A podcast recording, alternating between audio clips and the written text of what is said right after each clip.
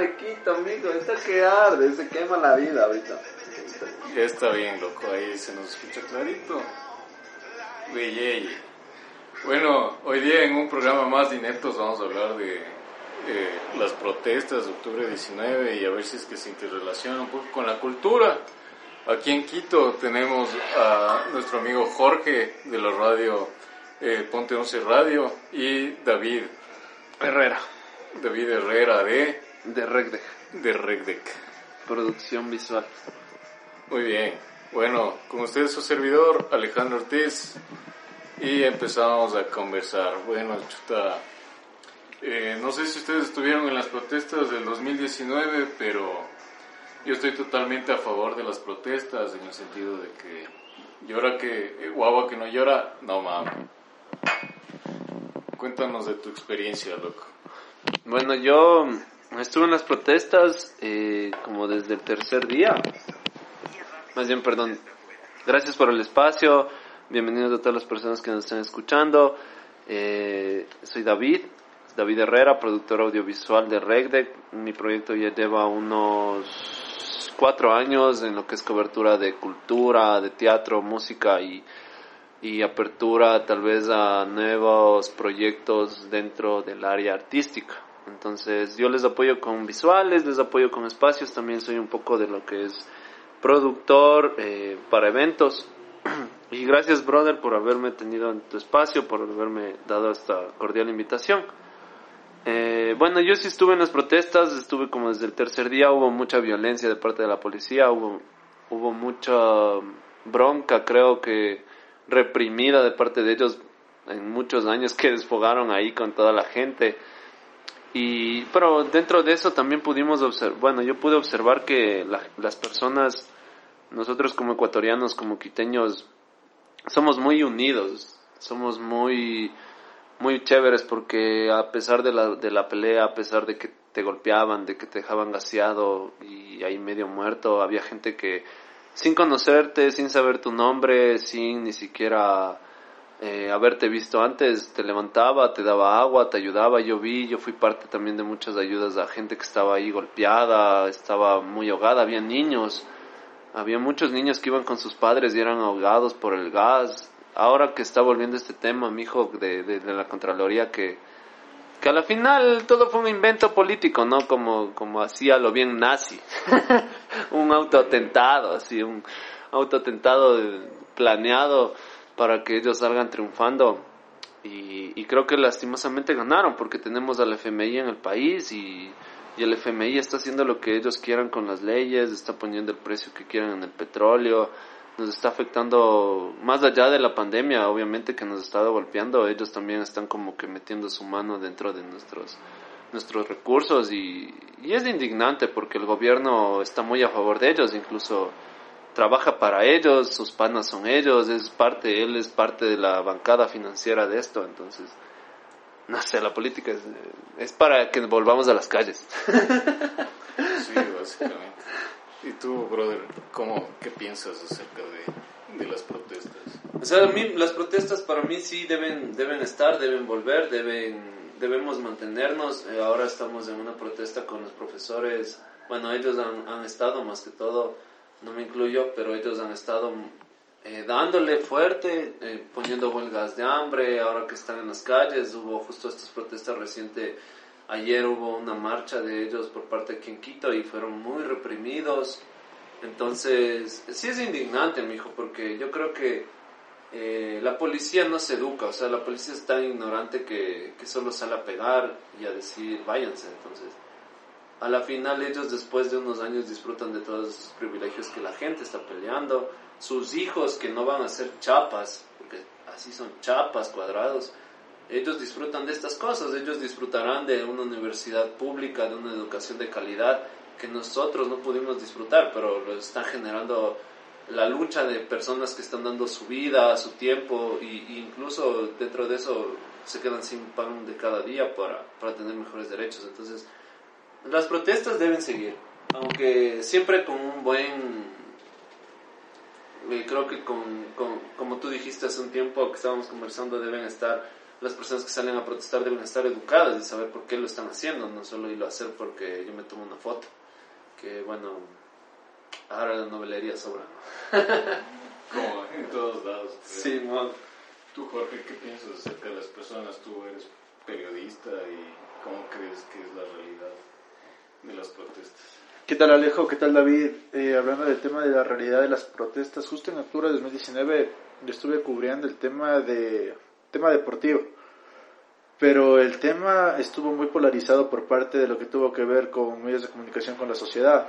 Cuando hablo de cuando se hablo de polarización era referente a lo que tiene que ver de que los diferentes medios impresos, radiales y también algunos medios televisivos daban pasos a diferentes líneas editoriales, hablando respecto a, a lo que sucedía a la voz oficial y un poco apagando el tema de la realidad social. Ahí se vio la ampliación de varios medios de comunicaciones comunitarios que se rigieron a varios a, sus propias líneas, ¿no? a darle la voz a este tema de lo que es a la, a la sociedad, al pueblo. Por ahí se pudieron identificar varias fotos por parte de, de manifestantes, como decía David, la ayuda que existía del pueblo, la opresión, la parte coercitiva fue muy sanguinaria con parte de la sociedad. Eh, esas imágenes se lograron un poco eh, disuadir, se logró, se logró, ¿cómo es? este aspecto eh, tapar. Pero esto poco a poco por medio de los medios digitales, los medios comunitarios, ellos enfocaron la visualización de lo que estaba sucediendo por parte de la por parte de estos grupos coercitivos en la parte de lo, con, lo, con lo social. Eh, te podría mencionar también que la ampliación del discurso, eh, bueno, el discurso político por parte de ese tiempo de Lenín Moreno, era la unión, la reunión de todas las fuerzas políticas para luchar por un solo país. Learning Moreno. Exacto, como dice David. Fue complejo esta situación. Campo político, sobre todo, siempre va a estar enfocado en el bien común, eh, individual, no en el bienestar social. Son conceptos que algunas veces se traen a discusión, pero en la práctica no se ponen en práctica por tanto de los actores sociales como actores políticos, Alejo. Sí, yo creo que tienes toda la razón referente a tienes toda la razón referente a a los, a los beneficios y a las posturas individuales. Entonces, yo también creo que en todo esto de las protestas del, del 2019, bueno, siendo ahorita 2021 en agosto, con otra presidencia de Guillermo Lazo, se puede, se puede rescatar que, que a la final eh, Ecuador o Quito, se puede decir más de forma específica, sí tiene una unidad, sí tiene una unidad cuando, cuando se ven las cosas un poco difíciles. Ahora con pandemia, eh, bueno, todas las protestas se, se persuadieron, se calmaron, pero es muy posible que las cosas vuelvan a retomar, como habíamos conversado anteriormente, si es que eh, se establecen políticas como quitar el, eh, el seguro a los, de, a los del IES, si es que estas personas que trabajaron bastante tiempo dejan de, de percibir este sueldo que se ganaron eh, después de un trabajo arduo. Entonces siempre hay que estar atentos y, y es verdad que cada quien jala por su lado y bueno, yo estoy agradecido de que Quito de alguna forma eh, sí, mantiene un horizonte claro referente a, a, lo que es el bien común o el bien social, que nunca, bien, que, nunca está bien establecido en nuestras políticas. Porque sí, como presidente, como papá, tú puedes decir, ok, esta es la mejor decisión para el país, pero a manera, a conocimiento criollo sabemos que lo que más hay en el mundo es dinero muchas personas ganan dinero, ganan sueldos exorbitantes es que se comparan con otras relaciones, con otras profesiones.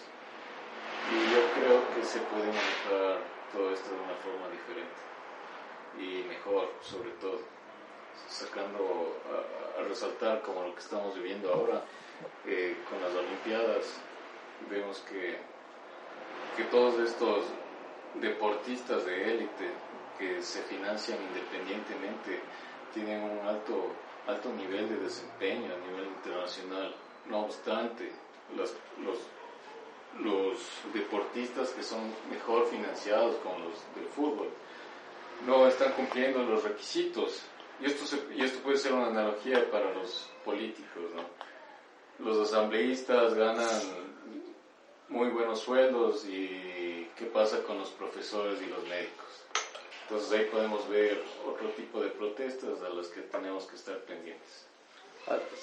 Claro, pero eh, sabes que ahorita que topas el tema de los deportistas es un poco es un poco fuerte porque yo creo que esto no acarrea como desde ahora, sino es algo que nosotros hemos vivido desde 1900, bueno, yo no es que sea muy viejo, ¿no? Pero ¿quién no se acuerda de Jefferson, de Jefferson Pérez? Al menos nuestra generación es como el icono. Entonces, él, él, él, marcó mucho que nos dejó claro que, que, que, no había un apoyo estatal, que no había nada más que, que tú, que ser tú. Entonces, eh, y, dale garra, y dale garra y pelear. Eh, cuando tú hablas del tema del deporte referenciado, hay que tomar en cuenta que existen dos tipos de deporte, el de alto rendimiento y el profesional. El de alto rendimiento últimamente, como lo dijo Alejo, es algo que se está comenzando a tomar en cuenta. Pero en el año del 2019 había algunas... Hasta donde yo dije eso. Sí, no, pero tranquilo, hola, ¿cómo estás? Ah, no, yo no puedo hablar sin trago. Bueno, y, y de lo que estábamos hablando sobre los deportistas, tú estabas aportando algo. Ah, sí, era referenciando con respecto a que existen dos tipos de deporte aquí dentro del Ecuador, igual a nivel mundial son los de alto rendimiento y el profesional. El mito es que el de alto rendimiento como el profesionalismo eh, son dos, dos economías muy variantes y muy diferentes. Pero el tema es que las instituciones que son entes rectores de estos deportes se encargan de administrar el dinamismo económico para cada federación. La parte dirigencial es la que capta la gran cantidad de dinero que se da por federaciones internacionales, comités olímpicos internacionales, eh, también panamericanos, sudamericanos, de varias partes, también europeos, asiáticos y africanos. Y por eso también ha salido el tema de lo que el deporte de alto rendimiento no tiene este capital. Yo leía y observaba en algunas publicaciones que había millones de millones de dólares que se manejan el tema de financiación. Pero ni el 20% llega al tema de cada deportista. Y en el fútbol la dinámica es de la misma manera, solo que la parte equitativa se maneja dentro de fuertes instituciones deportivas este caso, poniendo como ejemplo claramente, es el tema de las ligas profesionales ecuatorianas en su primera etapa. Ese debería ser el profesionalismo netamente aceptable. Pero si tú vas a si tú vas a las siguientes categorías del fútbol, encuentras problemas que algunas veces tú te preguntas, el fútbol es de que da de comer, es el rey de los deportes, el que te da ese margen de economía alta y que te permite subsistir como deportista profesional. Algunas veces este tema es complicado porque las categorías de futbolistas, igual que el tema de reservas y categorías, son un poco aisladas. Lo dejan en evidencia completamente la falta de importancia por parte de la dirigencia y esto lo vendría a contrastar con el tema del deporte de alto rendimiento. Algunas veces el tema es tan no profesional que caería en la categoría de deporte amateur. Alejo. O sea, la diferencia que estás marcando entre un deporte profesional versus de alto rendimiento me parece, me parece un poco triste, y más que triste, un poco absurdo, porque estas personas que están haciendo este tipo de deportes son profesionales también, pero si es que se está distinguiendo estos dos tipos de, de, actividades deportivas, se está solo refiriendo al ingreso que, que estos mantienen, ¿verdad?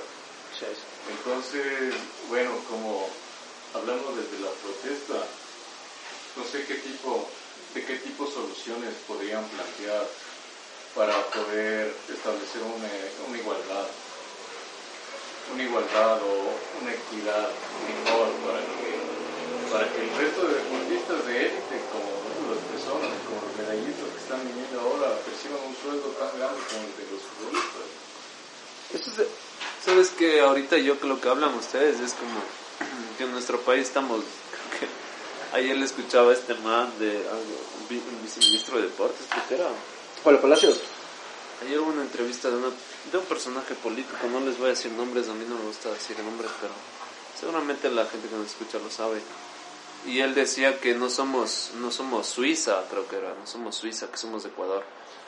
Eh, ¿Por qué tenemos esa mentalidad tan cuadrada, tan, tan retrógrada de 1950, en donde, ay, es que Europa, es que Europa, Europa es rico porque saqueó a Latinoamérica y toda la gente que ha visto la historia lo sabe. Entonces, nosotros aquí a nivel deportista hemos demostrado que no necesitamos ni siquiera la preparación que tiene Estados Unidos para poder hacer medallas de oro. Entonces, es muy triste escuchar a Carapaz decir que esa medalla no es para Ecuador, sino es para la gente que la apoyó.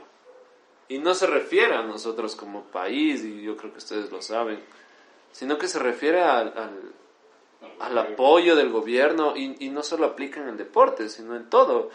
Eh, aplica en, la biología, aplica en el arte, aplica en todo, porque siempre se están haciendo investigaciones en nuestro país, siempre descubren algo y es como que, ah, cuando descubren algo y son famosos y salen en la prensa gringa o salen en la prensa europea, ahí sí yo como autoridad voy a dar la cara. ¿Por qué las autoridades no dan la cara cuando una persona está empezando un emprendimiento, cuando una persona tiene una idea que sentimos que va a ser revolucionaria, como en otros países, ¿no? Como en Europa, que a veces no esperan que triunfen, sino que les dicen, ah, vas a hacer esto, dame tu planificación, muéstrame cómo es esto, y, y tú lo llevas a la final como artista, como, como una persona que quiere trabajar de esto, tú lo vas a elaborar. Entonces ellos confían plenamente en su gente pero aquí en nuestro país creo que solo confiamos en lo extranjero. y es muy triste, eso es muy triste, no sé chicos. O sea, no solo en lo deporte, sino también en lo artístico, ¿cacha? Es como que tú puedes pagar 50 dólares por una persona que viene de otro país, pero no puedes pagar 10 dólares por un artista ecuatoriano para ver su show. Entonces, ahí hay un poco de conflicto, creo, en nuestra cultura también. Tenemos que educarnos. Sí, sí, eso es la educación. Pero Sí, o sea, la educación es muy importante. No apreciamos lo que estamos haciendo nosotros. Y como decías, en el programa de cuánto se radio hace algunas horas, eh, es, es un poco turro que, que a veces como los profesionales del arte, o bueno, el arte es todo, pero eh, profesionales que se dedican más a la producción, eh, tú necesitas, tú tienes un amigo que hace audiovisuales, y te dice, ¿sabes qué? Mi trabajo cuesta 100 dólares, así. Y vos le dices, no, no creo, así. Soy tu pan, hazme gratis. te doy 10, ya. Yo te invito a las papas, así. Entonces, ahí, desde ahí creo que está pésimo, pero ¿cómo solucionar esta diferencia? Eh, entre, hablando de los deportistas, que es una analogía de los políticos. Que claro, los males no hacen nada, ganan full, pero ve los profesores que, ¿Y sabes que llevan el trabajo a la casa. exacto. Eh. Los doctores que no tienen vida, igual. Así Yo creo que ahora incluso en el COVID... menos que los asambleístas que no van ni a la asamblea. O sea, Cacha, en el COVID al menos los manes seguían cobrando normalmente y no iban ni siquiera presencial. Y a los médicos internistas les quitaron sus 80 dolaritos, les querían cobrar, les querían pagar 40, algo así, y fue la protesta, ¿no? Yo creo que en nuestro país eh, el político llega con ganas de hacerse más rico. No llega como a hacer un cambio social, no llega como a decir, tengo las agallas para pararme y levantar a mi pueblo. No, el man llega como, a ver, yo tengo mis panas y todas las personas del municipio que ahorita están trabajando son del anterior alcalde y se van. Y meto mis panas, yo trabajé un tiempo en, o sea, yo trabajé como en el hospital del IES, en el HK, eh, trabajé en limpieza, después me fui a bodega. Entonces yo también lo vi, ¿me cachas? Yo fue como que tuvimos ese, ese, esa bronca en donde eh, Correa, hubo este cambio de Correa a Lenin y, y, la gente de Correa que él dejó como, ah, en los, en, los altos cargos de Correa, Lenin les votó, ya. Les votó a esos altos cargos y empezaron también a correr cabezas públicas. Entonces, eh, tú como político, yo creo que, bueno, ahora la fórmula en nuestro país, se podría decir, de política es yo entro, me hago mis puestos y hago mi plata. Y si de paso puedo hacer algo social, qué bien. Y, y, lastimosamente el mundo se está yendo tan al carajo que yo leía el otro día unos comentarios en Instagram. Yo sí comento y, bueno, hay gente que me responde y todo y yo le decía, y sale esta nota que tú hablas de que el IES está yendo a la quiebra y que tal vez a futuro nosotros no tengamos IES. Entonces yo justo le puse algo así como, todo esto es, jalado por todos los gobiernos y no es una sola, o sea, es todo.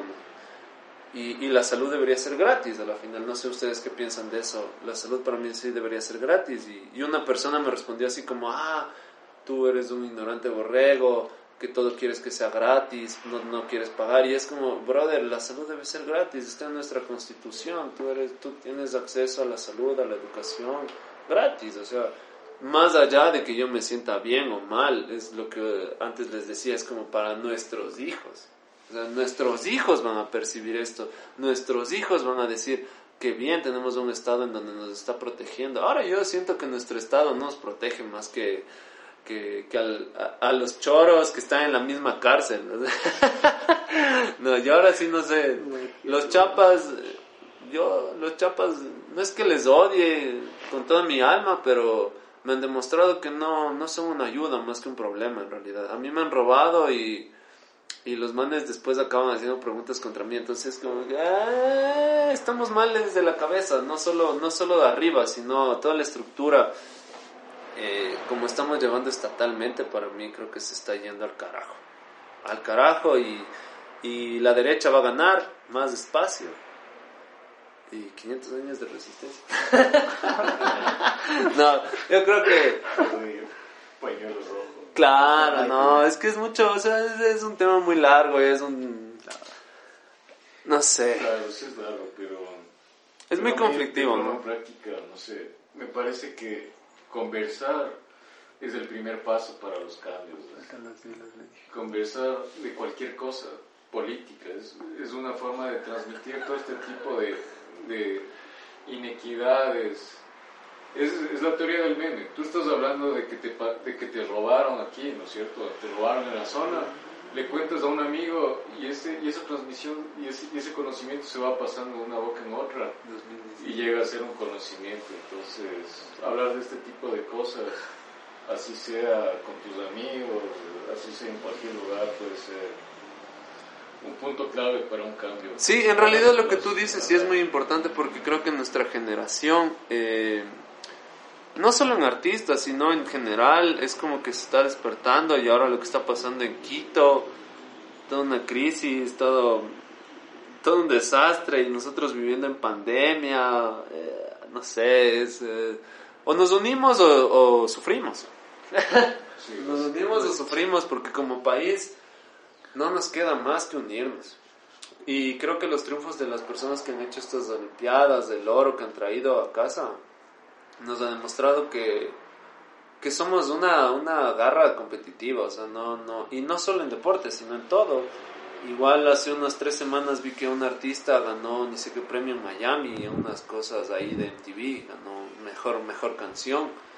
Eh, no es como que se habla mucho de eso, pero ella también no tenía un apoyo artístico aquí en el país y tuvo que irse a Estados Unidos a prepararse. Entonces, date cuenta la calidad que tenemos a nivel creativo y tal vez no las herramientas, pero de que la rompemos, Ecuador la rompe, o sea, no, no, no es ahora, sino es siempre, Ecuador la ha roto siempre, y qué Europa ni ocho cuartos, como veía un meme, no sé si ustedes vieron ahí, aparece ese morenito agarrándose las manos y decía, España viendo, viendo que Ecuador otra vez tiene oro. ¿sí? entonces, recuerden, yo, o sea, yo, me encantan los países europeos, pero hay que recordar nuestra historia, que ellos son lo que son porque nos saquearon todos nuestros nuestras pocas culturas que estaban desarrollándose a nivel latinoamericano, ¿no? La historia nos, nos la juega por ahí. O sea, el, paso es saquear. el paso menos es la trocha. El paso es saquear y, destruir aldeas. y quemar, ¿no? Y armar nuevos imperios dentro de este nuevo mundo, ¿no? Pero, claro, tenemos que saquear a los políticos, ¿no? Y, y quemar esas aldeas políticas sucias y corruptas si nos referimos a eso, yo estoy de acuerdo y, y nuestra mejor arma será la verdad y la cultura, creo. Yo me voy, yo me voy a quedar netamente con un tema, bueno, con una frase que me supo mencionar un, un docente cuando estudiaba periodismo dentro de la carrera, eh, dentro de la Facultad de Comunicación Social de la Universidad Central, es que la política va a ser el eje transversal de todo efecto cuando hablamos de efecto es el tema político, va a ser el tema deportivo, el tema social, el tema económico, el tema cultural.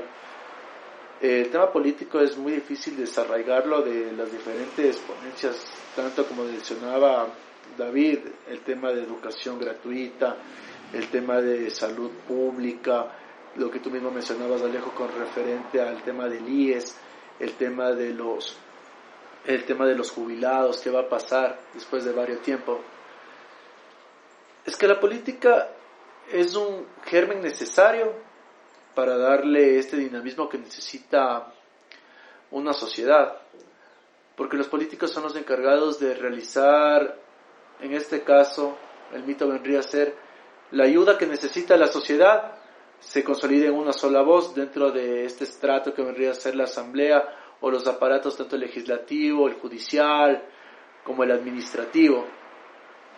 Eh, mencionar el tema de Guillermo Lazo es un tema que todavía han pasado, los, o sea, todavía no son 100 días, pero poco a poco hay que ver qué sucede.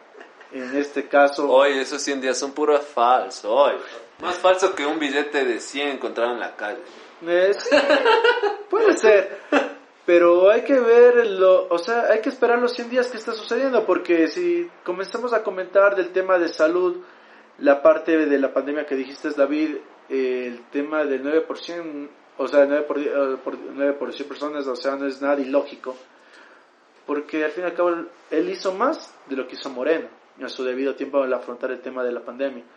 Con Moreno, el tema era, como regresando un poco, retroalimentando el tema de octubre de 2019, el no hay discurso, quien lo manejaba era Roldán, si no era Roldán era María Paula Roma en el, desde el Ministerio de Defensa. Acá por lo menos se puede evidenciar algo de que Lazo comienza a construir las propuestas, está entablando y poco a poco los mismos números de las cifras en parte de salud para la reactivación económica le está forjando ese, ese nivel de aceptación en el desarrollo de vacunas. Eh, la forma que le está haciendo puede causar varias controversias, varios entredichos, pero es un tema muy aparte que se puede debatir tranquilamente en el tema comunicacional. Pero hay que regir una cosa, lo salvable aquí va a ser que la línea de comunicación que está manejando el, el Estado netamente es de querer desarrollar nuevamente esta parte de la sociedad, darle esta parte de reactivar la parte económica, el tema del FMI es algo que son puntos aparte que se necesitaban endeudarse, pero hay que ver cuánto mismo va a afectar dentro de la sociedad, David. No sé cómo tú le ves ese tema de la parte económica del FMI con el Ecuador. El FMI, mi hijo, para mí el FMI debe irse, brother. Ahorita estamos subiendo la gasolina gracias a ellos y un préstamo que, mm, no sé, el país yo no siento que esté percibiendo tanto. Hoy, hoy, verás, sabes que hoy no he leído mucho la prensa. Eh, esto de la política es un poco... Es un tema muy complejo. Sí, es un poco jodido porque no, no, no, no es como que puedes soltar tantas cosas y acarrear la historia y acarrear todo esto. Y hay tanta gente que sabe, ¿no? Yo simplemente digo fuera FMI, mijo. O sea, para mí, si Lazo va a hacer las cosas bien, pues que empiece a hacerlas. Pero para, para la realidad que vivimos, o sea, él ha pautado a todos los medios, ¿no? Él ha pautado, ha pagado, ha dado plata a todos los medios. Han sido repetidores. Sí, y, pero si tú ves lo- los medios independientes en internet que no tienen eso, están, están mostrándote protestas de, profesores en Babahoyo, eh, en la costa. Eh, justamente ayer salió el FUT que va a hacer una, una protesta el 11 porque el gobierno no está cumpliendo y, y, y yo creo que es muy justo porque dentro de la pandemia, con esta ley humanitaria, ojo, que lo que tú dijiste es muy importante porque Moreno no hizo nada más que lamerse los huevos y cobrar. Peter. Entonces, sí, no hizo nada. Y, y, y, y cuando tenía que ponerse la cara, el man lo único que dijo fue, eh, Ecuador no gana nada en las Olimpiadas, ¿para qué yo voy a hacer cosas y Ecuador no gana nada? ¿Para qué yo voy a hacer hospitales si es un gasto público muy exagerado? Entonces, cuando escuchas de esa gente que es nuestro gobierno, dices, este hijo de puta, ¿por qué no se muere? De mi parte, yo, la verdad, al man, ¿por qué se le cayó el avión como Roldós? Que al se mereció caerse el avión. Es un completo traidor en donde vendió el Estado a la corrupción. Porque todos sabemos, creo que todo el país sabe que cuando vino Bucaram empezó una corrupción extrema, se fueron al carajo los hospitales, ahora vivimos una crisis carcelaria en donde ayer nomás vi que se fugó un reo porque ha habido un, un árbol de plátano al lado de la cárcel y el man se sube y se va. O sea, es como... Es como, y, y hay tanto guardia, hay tanto pendejo que están haciendo, drogándose con el polvo que les venden. Eh, Que no sé, creo que nuestro estado se está yendo a la decadencia y, y, y el FMI simplemente nos está subiendo los precios y nuestra vida se va a volver más cara a un punto en donde no tengamos nada. Y lastimosamente se fue el ferrocarril, que es muy doloroso porque son más de 200 años de historia. Y ahora quiere cerrar CNT, que era una de las empresas que más dinero metía al país, y, y se inventaron que hay un fraude eh, eh, electrónico, que se les están robando, que esperemos que no se inventen eso con los bancos en unos dos años. Porque yo no confío en Lazo. Yo, para mí Lazo, yo, no, te soy sincero, yo voté nulo, loco. Yo, yo, ni siquiera, Arauz era otro títere. Arauz... Yo hubiera querido que pase este man de... El Yaku. El Yaku, loco. Yo- Y, y yo, y yo creo que la gente lo- también lo quería porque si Yaku pasaba, los dos tontos perdían. Y, el, y, y lastimosamente, un año antes, Lazo metió dinero al CNE. O sea, Lazo es un banquero que puede comprar nuestros poderes estatales y, y en nuestro país, aquí no, no es que digamos, no tiene precio las cosas. Quedo como una cuestión referente al mito de la política, ¿no? Es el títere detrás del escenario que maneja todos los hilos del país. Conociendo muchas cosas referente al tema de ideologías, al tema mismo de los pensamientos políticos que puede tener cada persona, desde ahí viene a ser un campo muy, muy complejo de reconocer. Ni la derecha ni la izquierda nacieron por algo. Centrado. Ajá. Sí, pero como traía, traía a colación el- una frase también de un docente de la facultad, es que un comunicador, una persona que tiene sus cinco sentidos puestos, no puede ser ni chicha ni limonada. Cuando yo me refiero ni a chicha ni limonada, es que no hay centro. O te identificas con una, exacto, como tú mismo acabas de decir, Alejo. Yo ya Tú no te identificas con una postura. No, yo ya no. Cacha, o sea, no. Obviamente me identificaba con la izquierda, me identificaba como rebeldía, pero ahora la izquierda está más podrida que la derecha, ¿me cachas? ¿Ya? O sea, la izquierda sabe manipular a veces mejor que la misma derecha y la derecha aprende de la izquierda y los dos se dan la mano y es como... ¿Y dónde está el pueblo? ¿Dónde está nuestro bien común? ¿Dónde está el, el- el vivir bien sin un- una clase social en donde él es más rico y él puede pagarse un hospital de 3 mil dólares y tú te has de pagar un hospital de 30? Y si te moriste, pues te moriste porque está contaminado. ¿Cachas? O sea, yo, yo creo que nuestra sociedad se está haciendo tan capitalista, tan enferma a nivel de redes sociales, a nivel de, de comunicación, inventándose cosas que antes no habían solo para destacar, haciendo estupideces frente a las cámaras. No lo sé, hermano. Sí, creo que completamente. Creo que nuestra sociedad debe, debe volver a pensar. Ajá, o sea, es, es como yo soy famoso y subo una estupidez a redes sociales y no me importa si es que soy un estúpido, pero soy famoso. No, pues, o sea, ¿qué pasa, hermano? ¿Por qué no dejas una marca en la sociedad? Creo que ese debería ser nuestro punto, o sea, cuando arrancamos en la escuela nos enseñan a escribir, nos enseñan a hablar, nos enseñan todo, ¿y por qué no nos enseñan un punto en la vida? En donde tú vas a ser productor, vas a ser político y, y puedes tomar esta rienda, ¿no? Es como que te, te moldean este esquema y, yo creo que ahí es la base del problema, es la educación.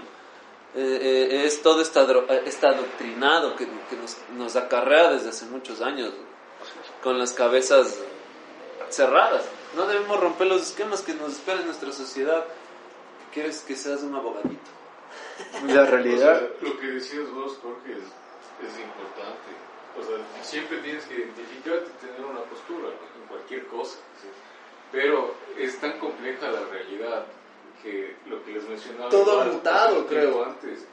Era que, o sea, hay gente que dice, ah, sí, pero Correa les obligó a los empleadores a que les aseguren a sus empleados, ¿cierto? ¿Sabes que yo...? La gente estuvo de acuerdo con eso y sí, fue un paso bueno. es real. Es que el problema es que la gente no matiza, no contrasta la realidad. Y, y, no por decir, ah, sí, yo apoyo esto que hizo Correa y la gente dice, ah, correísta, ¿no es cierto? Y si es que vos dices de repente el lazo es que ya está bajando los aranceles, ah, derecho, rico, ¿no es cierto? Entonces, o sea, la realidad es compleja y definirse en un lado totalmente es complejo también. pero, pero, de alguna forma, eh, bueno, como les mencioné también, gente que trabaja un poco cerca con los presidentes, se ha mencionado que Lenin no hacía Nada, ni ver. Madre, el man era un títer, era una escoria. Y que este man está trabajando, pero no se sabe qué va a pasar con el país. Recién hoy día la prensa en el comercio publicó que el FMI va a regalar mil millones de dólares. Yo no creo que nada sea totalmente gratis contratos, contratos. Pero hay que ver qué pasa. De cualquier forma, claro, favores políticos. espacios de hablar de política, de las cosas que están bien, que están mal, sobre tus perspectivas es bueno para que la gente pueda ir. Me gustó lo que dijiste, porque verás, yo, yo lo, que viví, mi hijo, perdón que te interrumpa, eh, fue como en eso que te digo que estuve en el sector público. Hubo un día en donde nos llamaron a todas las personas de mi horario nos hicieron sentar en el auditorio y, la jefa nuestra nos separó y nos dijo, ok, necesitamos la gente que quiera y que crea en el correísmo y que venga con nosotros a apoyarnos a esta marcha. Y, y los que no quieren, pues que se levanten y se vayan y, aquí no habrá represalias. Y no te niego, mi hijo, fui el único que me levanté, cacho. Yo me levanté y le dije, yo no creo en la política, para mí Correa no me representa ni nadie.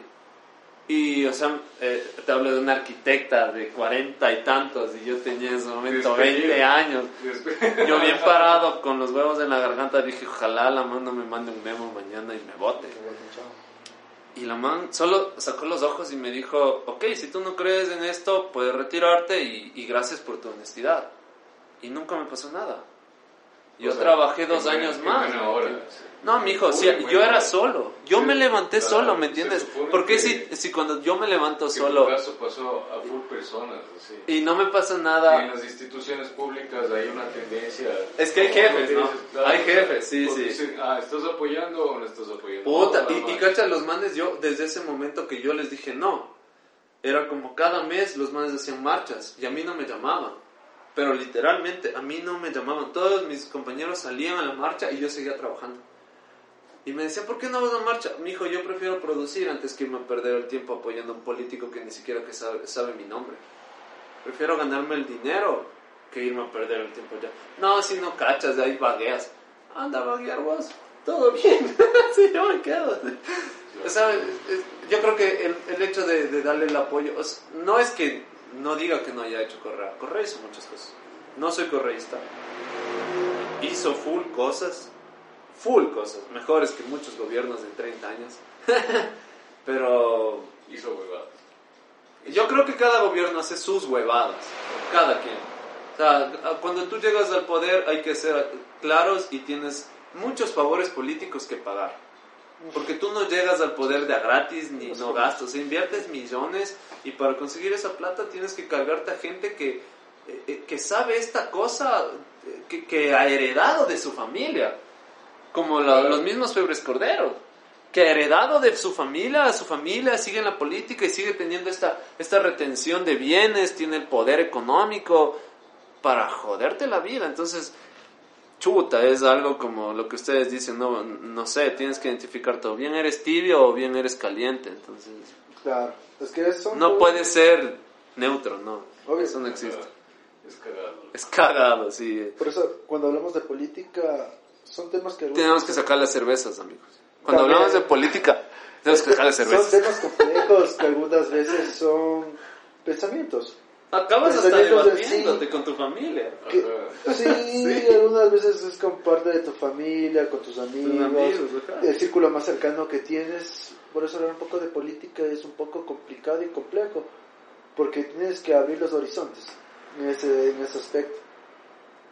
Eh, la derecha como la izquierda son un bien o un mal necesario un que necesita la sociedad siempre porque van a tener siempre sus pros y sus en contra como la no policía. Alejo, tú qué piensas acerca de estos pros y en contras que puede haber dentro en este bueno en el espacio que es el tema de la protesta la sociedad siempre busca algo Claro. por eso salen a las calles se ven afectados por algún tipo de alguna ley, en este caso fue por el problema de la gasolina. Eh, se movilizaron nuevamente la gran fuerza en movilización referente a los, al grupo étnico de los indígenas. Ellos siempre, siempre se ha dicho que quien ha derrotado a presidentes, la gran mayoría ha sido el tema del indígena y luego los mestizos quiteños para votar presidentes, pero esta vez no se dio porque se llegaron a varios acuerdos. Eh, no sé cómo tú le ves los pros y en contra de una protesta dentro de una sociedad. ¿Qué tan democrático viene a ser para una sociedad? Eh, bueno, yo creo que las protestas, como dije al principio, siempre van a ser importantes porque, porque ahorita nuestras protestas nos hemos restringido a los medios eh, electrónicos. Y bueno, yo soy una persona, imaginemos que yo soy el gobierno y solo tengo una cuenta en Twitter y, y así reciba 10 millones de protestas en Twitter, eso no va a cambiar nada. O Exacto. No cambia absolutamente nada. Entonces salir a las calles, hacer ruido, no sé, hacer bulla, hacer cosas más grandes, yo estoy totalmente a favor. Y para contrastar con el hecho de que con el hecho de que la protesta en sí ha dado frutos a nivel histórico, nos hace falta mucho tomar eh, más en serio la política. Porque, bueno, hay noticias ¿no? que en otros países, como en Europa, Medio Oriente, la gente cuando habla de política es un tema súper fuerte que a veces es mejor no tomar porque se pueden hasta terminar disparando. Entonces, yo creo que eso nos falta bastante aquí. ¿Por qué? Porque, bueno, hay gente que estaba, bueno, conversabas del tema de las protestas del 2019. Había gente que tenía trabajo, que estaba bien estable y, estaba criticando a las otras personas. ¿Y por qué vas a protestar? O sea, ¿para qué protestas si es que tú tienes un trabajo, lo que sea? Entonces yo no necesito protestar. Ese es el problema, que no existe una visión a futuro o una realidad social de decir que este, este, estos pequeños pasos que toman los gobiernos pueden afectarnos a largo plazo. Y sí, muchas de las personas que no fueron a protestar ahorita mismo no tienen trabajo porque es un efecto colateral gigantesco Claro. en, en escalera que, que no tiene, o sea, incluso no se puede predecir. Y si es que se sube 5 centavos la gasolina, todo se vuelve más caro, Claro. por ejemplo. Entonces yo creo que sí es importante protestar de nuevo, eh, que los ecuatorianos necesitamos hablar más de política, así estés súper estable, así tengas todos los privilegios con los que pudiste haber nacido o los que pudiste haber ganado. Pero es bueno hablar, es bueno hablar de política, es bueno darte cuenta eh, de tu realidad, es bueno darte cuenta de lo que están sufriendo los otros, de lo privilegiado que eres y de que la utopía de un Ecuador a lo Suiza sí es posible. Mucha gente extranjera con la que dice, sí, ustedes son como una Suiza en en, en- en América. o Y sea, por eso vienen todo, se quedan. Tienen todo, tienen comida. Hasta tienen paraísos clima. fiscales. Ajá, o sea, tenemos todo, pero sí podemos llegar a una utopía mejor. No estoy de acuerdo Sí. con lo gratis. Sí, yo estoy de acuerdo con el trabajo totalmente. La gente que trabaja, que se está moviendo, debe estar mejor, completamente. Pero aún así, la meritocracia es totalmente una utopía, pues, o sea. Ah, es que vos eres mi pana, ya, pues acolítame un puesto en el gobierno, ya, entonces yo me rasco la panza, vienen unos más a pedirme información y digo, no, vaya a la siguiente ventanilla. Sabes que eso pasa mucho en la cultura porque yo en lo que he estado armando lo que es eventos y todo esto voy a teatros, voy a lugares y es como que les digo, vos, vos- imagínate, yo tengo 28 años y, y ya me siento viejo. Para los chavos que están haciendo esto yo ya me siento viejo. Y vos llegas a un teatro en donde te encuentras con personas de 60, 50 años y le dices, pero necesito que me active esta luz y me dé estas cosas y además como te queda viendo con mala gana. Es que eso está quemado, es que eso no vale, es que eso tenemos que arreglar, es que esto no tenemos que pedir presupuesto, es que esto es esto, y, y te botan un montón de excusas y es como, o sea, ni siquiera estás gastando, o sea, no es tus cosas. ¿Por qué tú como trabajador dentro de la Casa de la Cultura, dentro de un teatro, no me das la... ¿Por qué mejor tú no me presentas propuestas? O sea, como tú como una persona que estás trabajando todos los días en los equipos, sabes cómo funcionan, sabes qué puedes hacer. ¿Por qué no me vienes y me dices yo que no estoy metido en esto? Me dices, oye, yo puedo hacer este tipo de cosas, ¿te sirven? ¿Puedes, puedes generar algo con esto? No, o sea, yo hasta ahora nunca me encontré una persona así. Y, es todo lo contrario, es como que no, no puedo hacer eso, estas luces no valen, esto ya está programado para otra función, esto no vale, esto no. Entonces, eh, eh, es traba, traba, traba, traba. Tiene que cambiar, tiene que, yo creo que lo, lo que tú dices, la gente acomodada que está en puestos públicos, lo que ahora está pasando en la Casa de la Cultura, el anterior año ellos tenían elecciones y, y, y se hicieron los pendejos y se reeligieron ellos mismos. Y ahora están protestando y están haciendo un escándalo y, y antes de ayer hubo un plantón. Porque resulta que como tú eres, o sea, si tú eres del RUAC tú puedes votar. Pero no, o sea, ellos como no quieren que, que se vaya esto, ellos habían hecho un certificado diciendo que tú tienes que hacer este certi- certificado que eres del RUAC para que ellos vean y votes. ¿Cachas? Yo recién me enteré hace una semana y yo no puedo votar. Y yo tengo también personas que son candidatas. Entonces como esto está tan amarrado a nivel burocrático, tan acomodados, se siguen llenando su panza y el arte no progresa ni los y así es en los deportes. Así es en los deportes porque es lo mismo, los, los mismos coliseos están ahí con las mismas personas de hace 30 años que, que piensan que porque ya limpian el lugar, ya, y no traen nueva tecnología, no traen nuevos entrenadores. Todas esas cosas yo creo que sí, los burócratas ya a jubilarse, mijos, ya vayan nomás a la casa. claro. vayan nomás a la casa, ya es hora. Sí, sí, es una, utopía de la meritocracia, yo creo que posiblemente, o sea, es un, es un arma de doble filo, ¿no? La inteligencia artificial, que puede ser otro tema para otro podcast, pero, pero en Amazon se supone que nuestro pana Jeff Bezos fue el hombre más rico del mundo. Mundo. O sea, Que recién viajó a la luna, ¿no? que es el primer Pero es un perro, cacho. ¿Cuánto contamina para irse de paseo a la luna? O sea, nosotros, brother. ¿Cuánto pero- es un trillón de dólares? Pero te imaginas dentro de eso. Exacto, por eso. O sea, imagínate el man, el man de comer a África, cacha. Vos no te puedes gastar eso y así regales a todo el Ecuador mil millones de dólares. Él ¿sabes? manda a comer de África, anda a comer a África, mijo. Pero bueno, eh, el, el punto es Pero que la inteligencia artificial, loco, el man ya tiene su empresa que el, o sea, el sistema de recursos humanos puede despedir a las personas por su eficiencia. Entonces, un sistema que no tiene sentimientos, que no tiene panas, dice, ah, vos no estás trabajando, despedite. Como reconocer eso por diferentes sistemas, ¿no? o sea, puede ser sensores que te vean que estés moviéndote, que estés haciendo cosas. Entonces dice, vos no estás llegando temprano, vos no estás haciendo esto, cumples estos requisitos para ser despedido, chao. Entonces, eso aplicado a la política, aplicado al arte y a todos los sistemas en los que están amarrados por, por panas, puede que sea funcional, pero a la final también hay que ponerse a pensar que el, el, error humano no va a desaparecer pronto, porque, no sé, hay personas que están trabajando, todos hemos tenido problemas. O sea, imagínate si es que nosotros ahorita en la radio tuviésemos, tuviésemos eh, eh, reglas estrictas de, de llegar puntual. Y si es que no llegas puntual, despedido. Por un sistema, por no, no, no una persona. Vos no puedes explicar a un sistema, oiga, es que el tráfico, es que tuvo un problema familiar, Claro. o lo que sea. No. Es una que- normativa. Claro, establecida. puede que sea una solución a largo plazo, pero también un peligro en el sentido humano.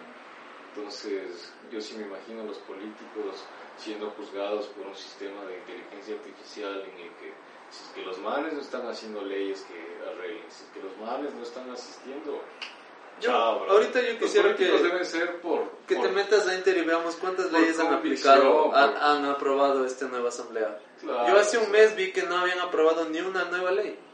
Y ya van como tres meses. Claro. Y, y- y siguen cobrando. Ellos no paran de cobrar. Claro. Tienen carro gratis. Claro, los médicos y los profesores deben... Y los médicos y los profesores están tan abandonados que es como... No tienen ni insumos para guerrear. Y ahora, verás, yo, lo que está pasando ahorita con las farmacias públicas.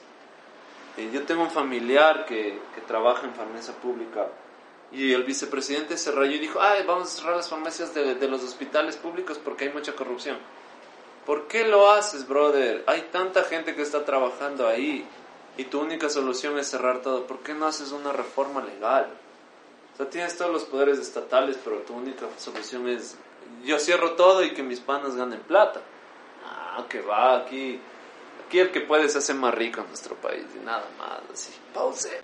Eh, bueno amigos, para cerrar, para concluir, eh, de nuevo es importante hablar de política, es full bueno contrastar con tus amigos, así estén en, posiciones contrarias, para saber qué está pasando, para tener esta cultura de, de no tener una, una idea en blanco, ¿no? O sea, de que te dé igual la realidad, así no sea tu realidad. Es bueno conversar de política, las protestas son buenas, yo he guau que nos llora no mama. Y bueno, estoy agradecido que estén aquí conversando. A ti, ñaño, a ti. Eh, gracias Gracias, por compartir. Y ya saben, son bienvenidos a conversar de cualquier tema siempre. Y bueno, con ustedes Alejandro y que estén bien, amigos. Gracias, Alejo, y más bien súmense mucho más a, a comentar, a opinar, porque, como dice Alejo, es muy importante que tengamos un espacio de, de comunicación y de opinión en, dentro de la comunidad, porque cada uno es distinto y, y, y la opinión de cada uno es muy, muy valiosa y mientras más unidos estemos, creo que el país va a ir mucho mejor. Gracias, Alejo, por, por este espacio, un ratito de charla amena, política y indignándonos, riéndonos, pero siendo muy reales. Gracias. Alejo, agradecerte por este pequeño espacio que nos das aquí eh, a través de tu podcast y siempre invitando a tu audiencia a la reflexión, ¿no? La política algunas veces le ven como si no fuera algo que sirviera, ¿no? El tema conceptual, intelectual, pero es algo que básicamente es necesario, porque eso te da posturas para crecer tú como persona, como profesional, y este tema también de la protesta son temas un poco delicados, pero se necesita tomar, topar día a día porque algunas veces se pelean por derechos, por necesidades propias, no de tu bien común, sino de la propia colectividad, que algunas veces los poderes que están de turno no se ven reflejados en ese tema de beneficios y ayuda. Gracias, Alejo. Gracias. Gracias amigos. Gracias Alejo. Chao. Chao, chao.